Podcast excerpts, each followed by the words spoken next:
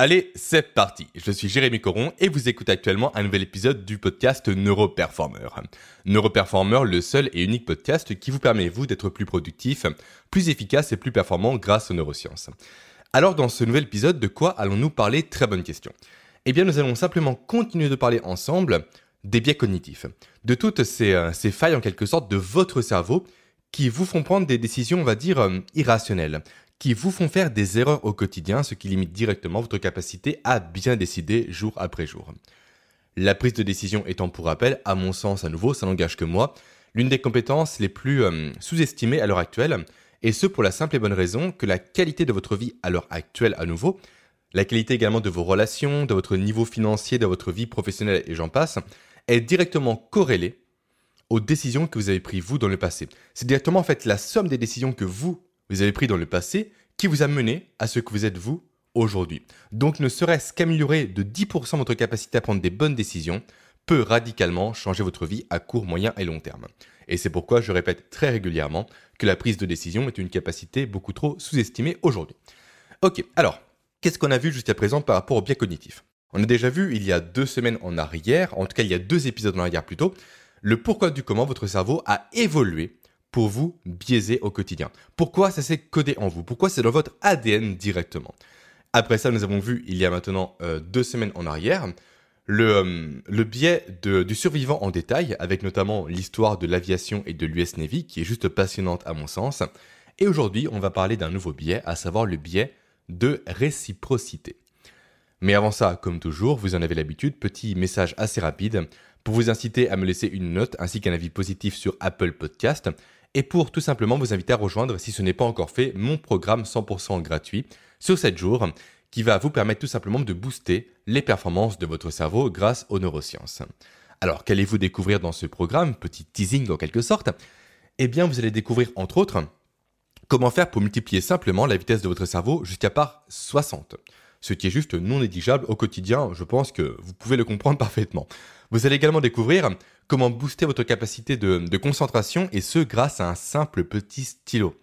Et également, vous allez découvrir entre autres à nouveau euh, comment jouer avec vos hormones de la motivation pour atteindre plus facilement et plus rapidement tous vos objectifs, même les plus compliqués et les plus ambitieux.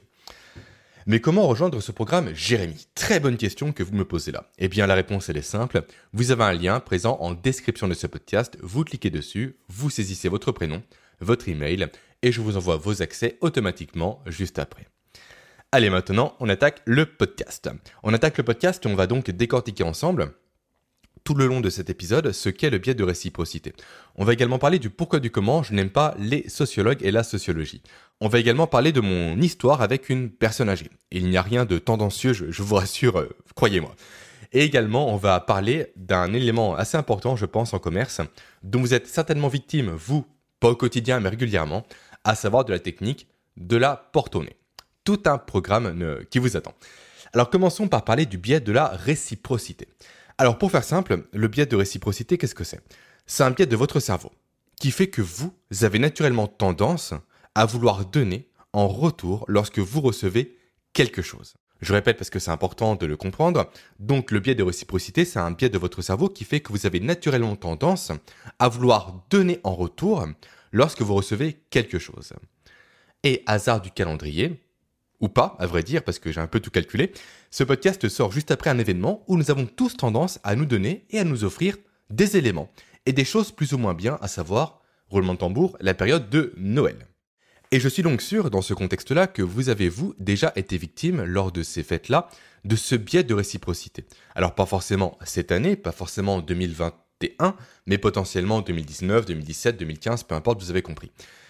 Vous avez potentiellement donc subi ce biais en, recevant un cadeau d'une personne, d'un oncle, d'une tante, d'un proche ou autre, qui s'est avéré beaucoup plus cher, beaucoup plus onéreux que le cadeau que vous, vous avez prévu pour cette personne en question. Ou encore pire, votre oncle, votre tante, votre proche ou autre arrive vers vous avec un énorme sourire d'une gentillesse monumentale et vous tend un cadeau alors que vous, vous n'avez rien prévu d'offrir à cette personne. Est-ce que vous vous rappelez maintenant du malaise que vous avez ressenti vous à ce moment-là? Est-ce que vous vous rappelez également potentiellement de la gêne que vous avez ressenti, de, cet inconfort, de cette volonté de disparaître en quelque sorte? Du coup, question, pourquoi on ressent de tels sentiments désagréables D'où provient ce malaise, cette gêne, cet inconfort et cette volonté de, disparaître de la Terre Eh bien, en fait, avant de vous le dire, petit, petit teasing à nouveau, laissez-moi vous partager ma fameuse histoire, l'histoire avec la personne âgée qui m'a particulièrement marqué, pour preuve, car j'en parle dix ans après qu'elle soit survenue. En fait, un jour, alors que j'étais parti pour aller faire deux trois courses dans ma ville natale de Beaune, j'étais faire des courses au casino. Voilà, comme ça il y a beaucoup de détails. Et donc à ce moment-là, je suis tombé sur une petite mamie, toute frêle, qui portait un sac de courses qui était juste beaucoup trop lourd pour elle. Limite si le sac n'était pas plus lourd qu'elle. Bon, j'avoue, j'exagère un peu. Donc cette personne, dans ma grande bonté d'âme, je l'ai aidée. Je l'accompagnais en portant son sac à sa voiture et ce sans rien attendre en retour. J'ai juste voulu faire une petite action euh, qui me donnait en fait une certaine estime de moi-même, on va dire, à l'époque. Maintenant, je m'en rends compte, mais bon. Ça, c'est du passé. Et donc, juste avant de dire au revoir à cette personne, après avoir chargé son sac dans sa voiture, dans son coffre, là, il s'est passé un trame. En fait, le biais de réciprocité s'est activé dans le cerveau de la petite vieille, de la petite mamie, pardon, toute frêle. Et immédiatement, elle s'est ressentie redevable envers mon action héroïque. Et sans attendre qu'a-t-elle fait Eh bien, elle a brandi de son sac son portefeuille. Elle m'a souri. Et elle m'a offert non pas 5 euros, non pas 2 euros, non pas 1 euro, non pas 50 centimes, mais bel et bien une pièce de 20 centimes. Alors là, autant vous dire que j'étais un peu comme le célèbre philosophe euh, Dewey dans la série Malcolm. J'étais en mode, euh, je m'attendais à rien, mais j'ai quand même été déçu, en quelque sorte. Pourquoi j'ai été déçu? Car en fait, automatiquement, je me suis retrouvé dans une situation de la personne qui offrait un super cadeau à quelqu'un et qui s'y retrouvait en échange avec un pauvre mug en chocolat passé qui date de trois ans en arrière et qui était stocké dans un placard bien au fond euh, par une tante ou un oncle abandonné. En fait, c'est comme si dans mon, dans mon cerveau s'est activé en fait le biais de réciprocité à son tour.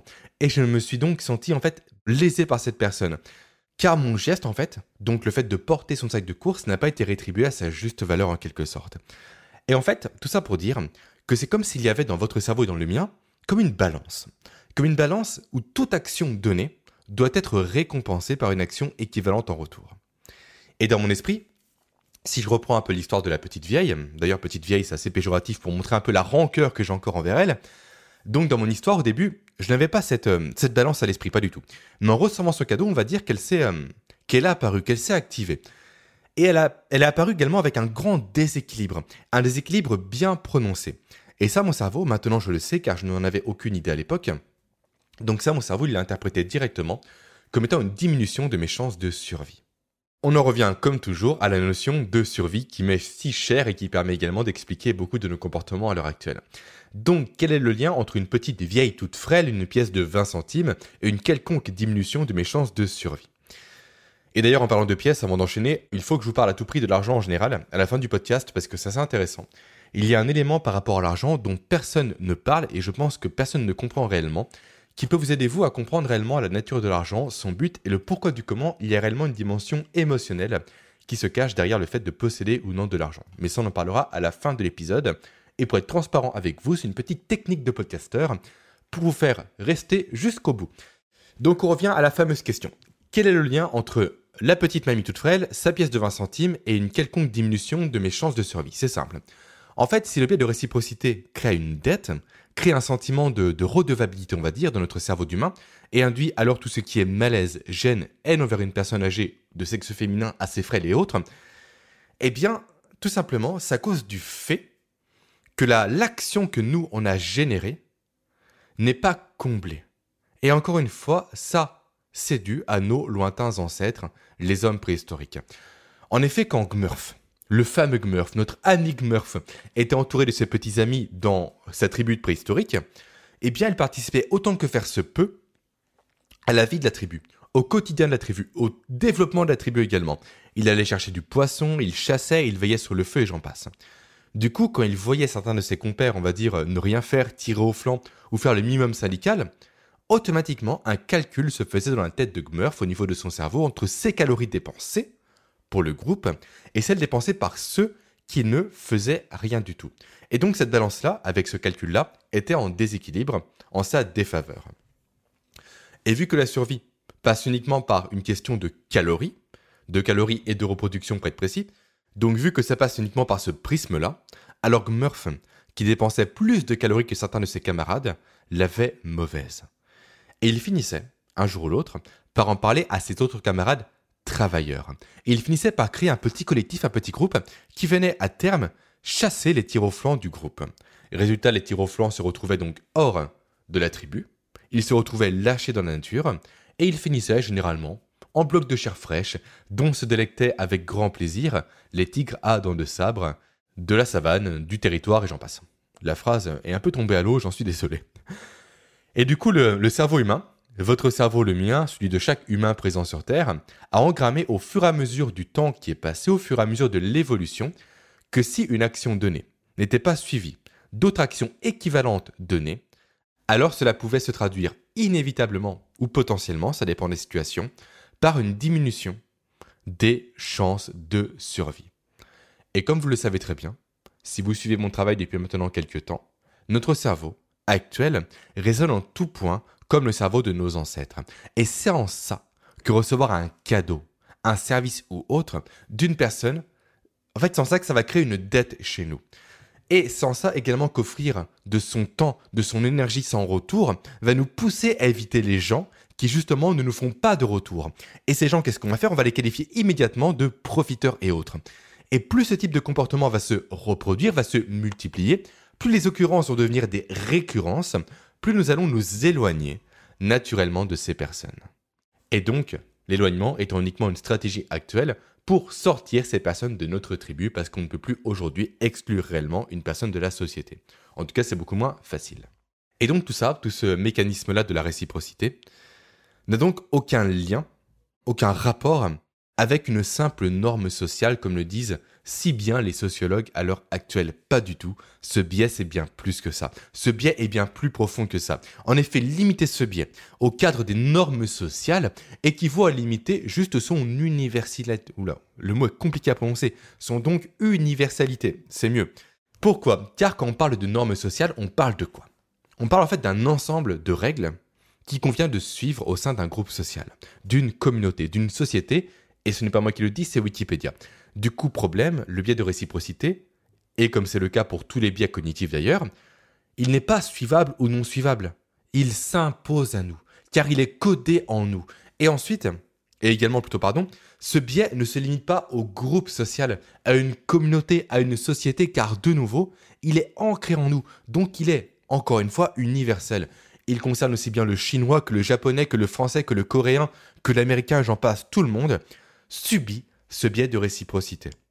Tout le monde le subit, car encore une fois, il est codé en nous. Et en fait, cette peur presque viscérale d'être rejeté du groupe, ce besoin de survie, le fait que nous sommes également des animaux sociaux, et en fait tout ça fait à nouveau partie de nous. Et bien plus qu'une notion donc de sociologie, de psychologie ou autre, c'est une notion chimique qui sous-tend tout ça. En fait, le biais de réciprocité, il est régi par la production d'ocytocine. Qu'est-ce que l'ocytocine? C'est un élément très important, c'est un neurotransmetteur près précis dont j'ai parlé en détail dans un épisode précédent que vous pourrez facilement retrouver en description de ce podcast. Et en fait, c'est une hormone spécifique qui va régir le lien social entre les individus. Donc si jamais on est entouré d'un groupe, on va produire de l'ocytocine. Mais si on est exclu de ce groupe, on ne va pas en produire. Et automatiquement, le corps va produire du cortisol en réaction. Et le corps n'aime pas le cortisol. C'est pourquoi on a peur aujourd'hui d'être exclu d'un groupe, d'être exclu de notre famille, de nos amis, de notre euh, groupe de musique, de notre salle de sport ou autre, parce qu'on a ce besoin d'appartenance. Et le biais de réciprocité découle directement de ce besoin d'appartenance-là. Et du coup, comme tous les biais, maintenant qu'ils sont connus, maintenant qu'ils sont documentés et scientifiquement prouvés, le marketing s'en est emparé pour jouer sur ces leviers-là pour nous faire acheter des choses. Forcément parce que c'est un biais de l'esprit, on peut le manipuler à notre guise pour justement inciter un individu à coller à ce biais, à se sentir redevable envers quelqu'un pour lui acheter quelque chose. Et ça, on va en parler juste maintenant. Car oui, en fait, ce biais cognitif, euh, contrairement à ce que j'ai dit jusqu'à présent, ne concerne pas uniquement vous et vos relations avec vos proches, il régit tout autour de vous. Et donc, il est utilisé particulièrement à nouveau en marketing pour vous manipuler. Et donc, pour vous faire faire des actions que vous n'aurez pas fait naturellement. Et d'ailleurs, c'est tout ça le but du marketing en général, c'est d'activer des leviers psychologiques et cognitifs et neuroscientifiques pour vous faire acheter des choses dont vous n'avez pas besoin du tout. Et Apple est très bon pour ça. La preuve, j'ai devant moi un MacBook, un iPad, une Apple Watch et un iPhone. Donc je suis assez victime également des biais cognitifs, malgré le fait que je les connaisse plutôt bien. Donc euh, tout ça pour vous dire en fait que l'emploi de ce biais se fait partout autour de vous.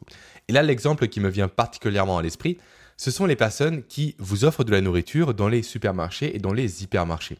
Vous savez, ces gens euh, généralement habillés en, en tablier, noir souvent d'ailleurs, qui vous offrent avec un grand sourire de la nourriture, notamment au niveau des fêtes, nourriture ou boissons alcoolisées et j'en passe. Alors, est-ce que ces gens-là font, ça par gentillesse, par altruisme et par, euh, par générosité? Pas du tout. Si ces personnes le font, c'est uniquement pour jouer sur votre biais de réciprocité.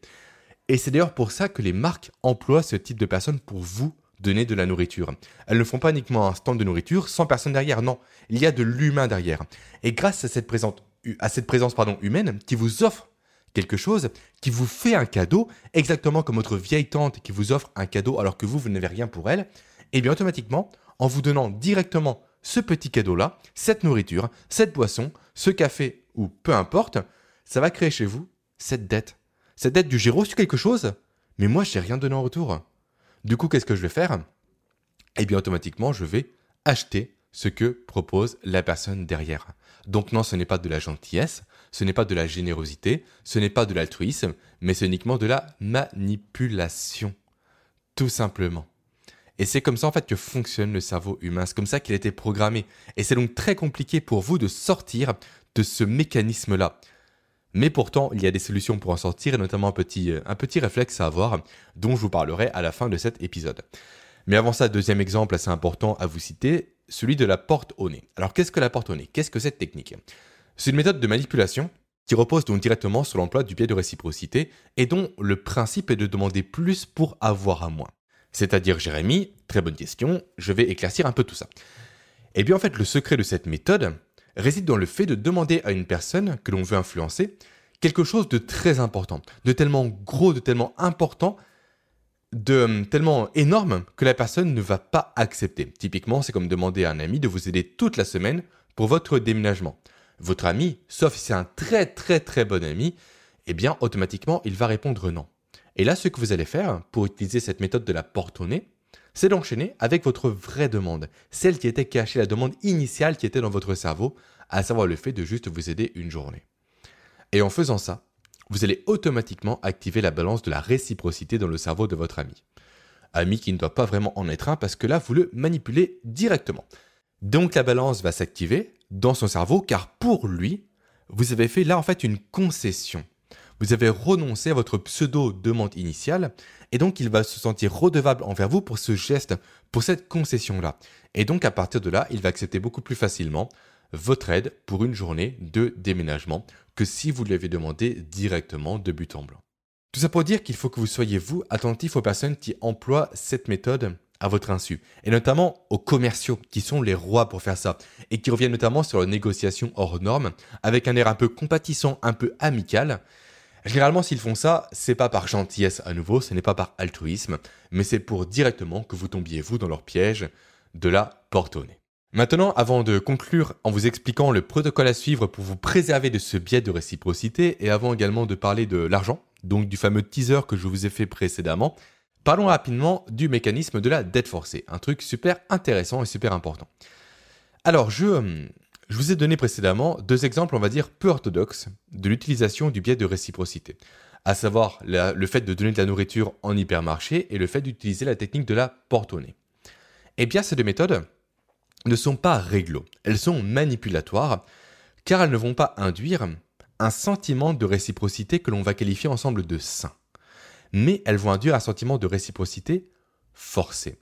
Un sentiment de réciprocité où la personne qui a été victime de ce sentiment-là va se sentir un peu lésé dans l'opération. Et c'est là que l'on parle de dette forcée. Le fait de créer directement chez une personne et volontairement une dette qui lui est imposée et dont elle va chercher à se débarrasser.